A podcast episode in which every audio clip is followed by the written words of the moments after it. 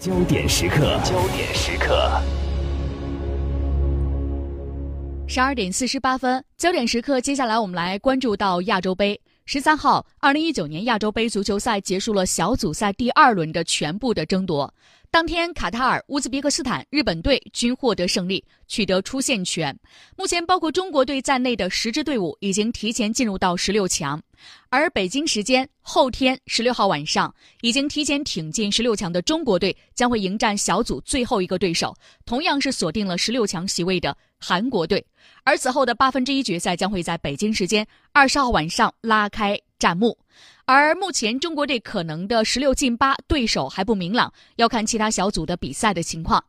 而在阿布扎比当地时间昨天下午，北京时间昨天晚上九点，国足呢继续恢复性的训练。在对菲律宾的比赛中，独正两元的主力前锋吴磊首次缺席训练。取得两连胜之后呢，中国队球员身上的压力都减轻不少，大家表情都很轻松。而与此同时呢，国足下一轮的对手韩国队也在阿布扎比进行训练，并且向媒体全程开放。所以，我们来听一下央广网记者张文对此带来的报道。前天呢，也就是中非战的第二天，吴磊是早早就来到了训练场。国家队方面表示呢，他是刚刚踢完比赛之后，所以需要通过这样的训练恢复一下。而昨天下午五点开始的训练，吴磊并没有现身，所以大家都在帮忙的去打听他是不是有伤在身，伤情到底怎么样。那么官方的解释呢是，吴磊之前本来有伤，再加上有些疲劳，所以呢当天选择了在酒店进行恢复。不过前天缺席训练的哈俊敏是同全队一起出现了。据我们了解呢，他并没有出现伤病。好消息是，此前一直在养伤的肖智和韦世豪也是首次没有单独训练，而是和球队一起热身。工作人员介绍呢，他们的伤病正在慢慢恢复，赶上其他球员的节奏。那么和往常一样呢？其实国足的训练还是选择只开放了十五分钟，此后呢就转入到了封闭。那训练结束之后呢，他们会派一名代表出来接受记者的采访。昨天过来的是张琳芃，恒大后卫表示呢，之前的热身赛踢的不是很好，所以这两场比赛拿下来之后，全队的压力都有一些释放，增加了信心。那至于说昨天训练的内容，他表示呢，还是以恢复为主，今天和明天会有一些技战术具体的练习。那谈到伤病问题，张琳鹏说，球队现在的伤病问题不大，球员的老伤呢也在恢复当中。那据我们了解到呢，今天凌晨，韩国的巨星效力在英超的孙兴民完成了热刺对曼联的关键一战之后，就会立即转场。据说呢，阿布扎比时间今天上午就会到达和球队会合，所以呢，也有记者专门问到了后方中间张琳芃，你打算怎么样去防孙兴民呢？张琳芃的回答是，还是正常出战。不能因为一个球员去做太多的分析，比赛还是一个整体，足球靠的不是个人。那既然刚刚主持人也说了，韩国队在完成了两场小组赛之后呢，来到了阿布扎比。其实据我们了解呢，他们的酒店和国足就是一街之隔，离得很近。那球队呢，昨天是全程开放了训练。据观察，韩国队的训练量也不大。像中国球迷比较熟悉的金英权还有全敬元都出现在了后卫组的训练当中，他们就是进行各类的绕圈跑啊、折返跑，整个训练都没有碰皮球。那队内目前的伤病情况呢也不多，但是对中国队比较利好的消息是，韩国的中场大将季承庸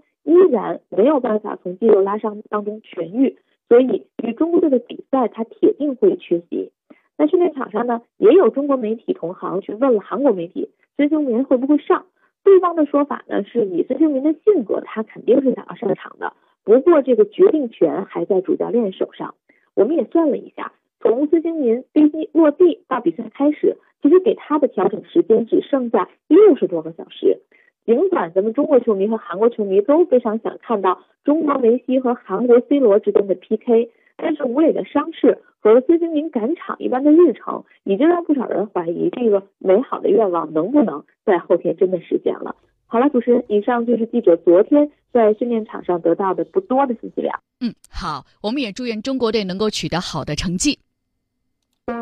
这里是有思想、有态度、有态度。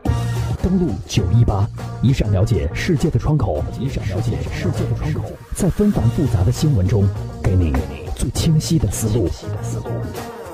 接下来的时间呢，我们把目光来投向美国和欧洲。那最近呢，其实又有一些最新的一些情况。我们首先来看一下美国方面。美国方面的媒体最新暴露的是，美国的联邦调查局 FBI 早已经开始调查特朗普是否秘密通俄。那么，这无异于呢是在舆论当中投下了一枚炸弹。今天的热点追踪，我们首先来关注美国。登录九一八热点追踪，九一八热点追踪，点追踪。首先，我们来看美国总统特朗普十二号援引《纽约时报》的一篇报道，批评美国联邦调查局针对他毫无理由的发起相关的调查。这是什么样的一个情况呢？我们首先来简单做一下回顾。早在二零一六年的总统大选期间，美国联邦调查局的高级官员就已经对特朗普与俄罗斯的关系产生了怀疑，但是最终将调查时间推迟到了特朗普解雇联邦调查局的前局长科米之后的几天。而时至今日呢，特朗普的通俄门的风波依旧是尚未停息。在一月十一号上周五，美国的前执法部门的官员和情报人士表示。在特朗普在二零一七年五月九号解雇联邦调查局前任局长科米的之后几天，美国联邦调查局开启了针对特朗普是否秘密为俄罗斯工作，并因此来损害美国国家利益的调查。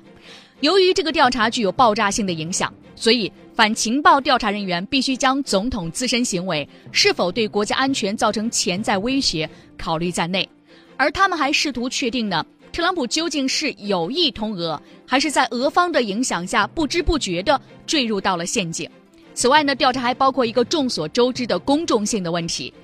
特朗普解雇科米的行为是否妨碍了司法公正？而值得注意的是，这已经属于犯罪调查的范畴了。那么，美国联邦调查局早在2016年就对特朗普与俄罗斯的关系产生了怀疑，但是由于不太确定如此展开。如此敏感并且规模巨大的调查，于是呢就推迟了开展调查的时间。但是最终呢，特朗普在解雇科米前后态度行为截然不同，特别是他将炒科米鱿鱼与通俄门调查联系在一起，这就推动了美国联邦调查局官员们对其进行反情报调查的决心。而压死骆驼的最后一根稻草呢，其实就是他解雇科米的这个事件。在他解雇科米之后呢，他接受美国媒体采访时表示，解雇科米正是因为通俄门事件的调查。但是在几天之后呢，让美国联邦调查局的官员们当即决定迅速采取行动的做法非常的正确，因为特朗普在椭圆形的办公室接见了俄罗斯官员，他发表评论说：“我刚刚解雇了美国联邦调查局局长，他真是个疯子，因为俄罗斯我压力很大，现在好了。”可是，美国联邦调查局呢，在开启调查不后不久呢，就将这个事件呢转交给了新上任的通俄门的特别检察官穆勒，所以目前还不清楚穆勒是否仍在针对反情报方面对特朗普进行追查。截至目前为止呢，尚无公开证据表明特朗普曾经与俄罗斯官员有过秘密接触，或者从俄罗斯政府官员处获得相关暗示。对此调查，美国联邦调查局和特别检察官的办公室呢都拒绝置评。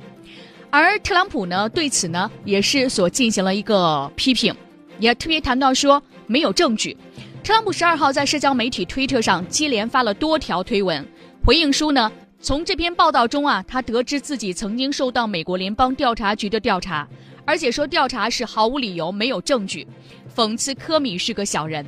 而特朗普的律师、纽约前市长鲁道夫·朱利安尼告诉《纽约时报》记者，他对调查一无所知。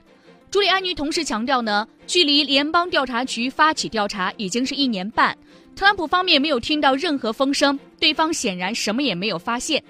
而《纽约时报》在报道中也提到，联邦调查局没有发布任何证据显示特朗普曾经秘密接触俄方官员，或者是接受俄方指令。白宫就认定这篇报道是荒谬的。而美国国务卿蓬佩奥没有直接回应报道，只是告诉美国哥伦比亚广播公司的记者。所谓特朗普对于美国国家安全构成威胁的想法是非常可笑的，但是呢，这篇报道就为美国的民主党人提供了弹药。美国国会众议院司法委员会主席民主党人杰罗尔德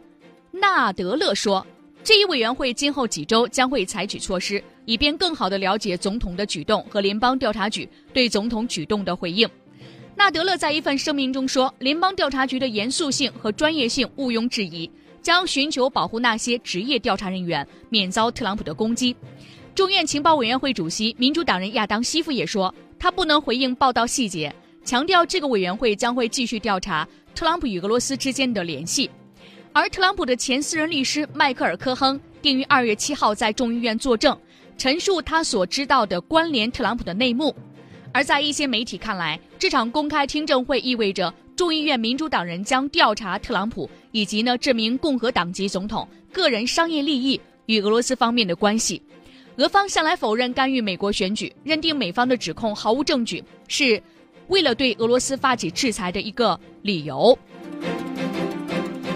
而目前呢，美国政府呢依然正在进入到关门的状态，已经进入到第二十三天。现在有一个情况就是，特朗普会不会宣布进入到紧急状态？特朗普如果做这个宣布的话，民主党人必然会提起诉讼，届时呢是一场旷日持久的司法诉讼，所以修墙呢依旧是遥遥无期。于是呢，即便是特朗普的女婿库什纳也劝他在这个问题上保持克制。可是民主党呢就是铁板一块，与美国总统特朗普就死磕到底。如果说是修墙这个项目免谈，咱们就不谈。美国政府的局部的关门是达到了二十二天，创造了美国历史关门的一个最新的记录。但是他目前呢，还是不太敢轻易启动他的行政核武器，宣布国家进入到紧急状态。也许这是他和民主党长达将近三周的对峙当中快撑不下去的一个信号。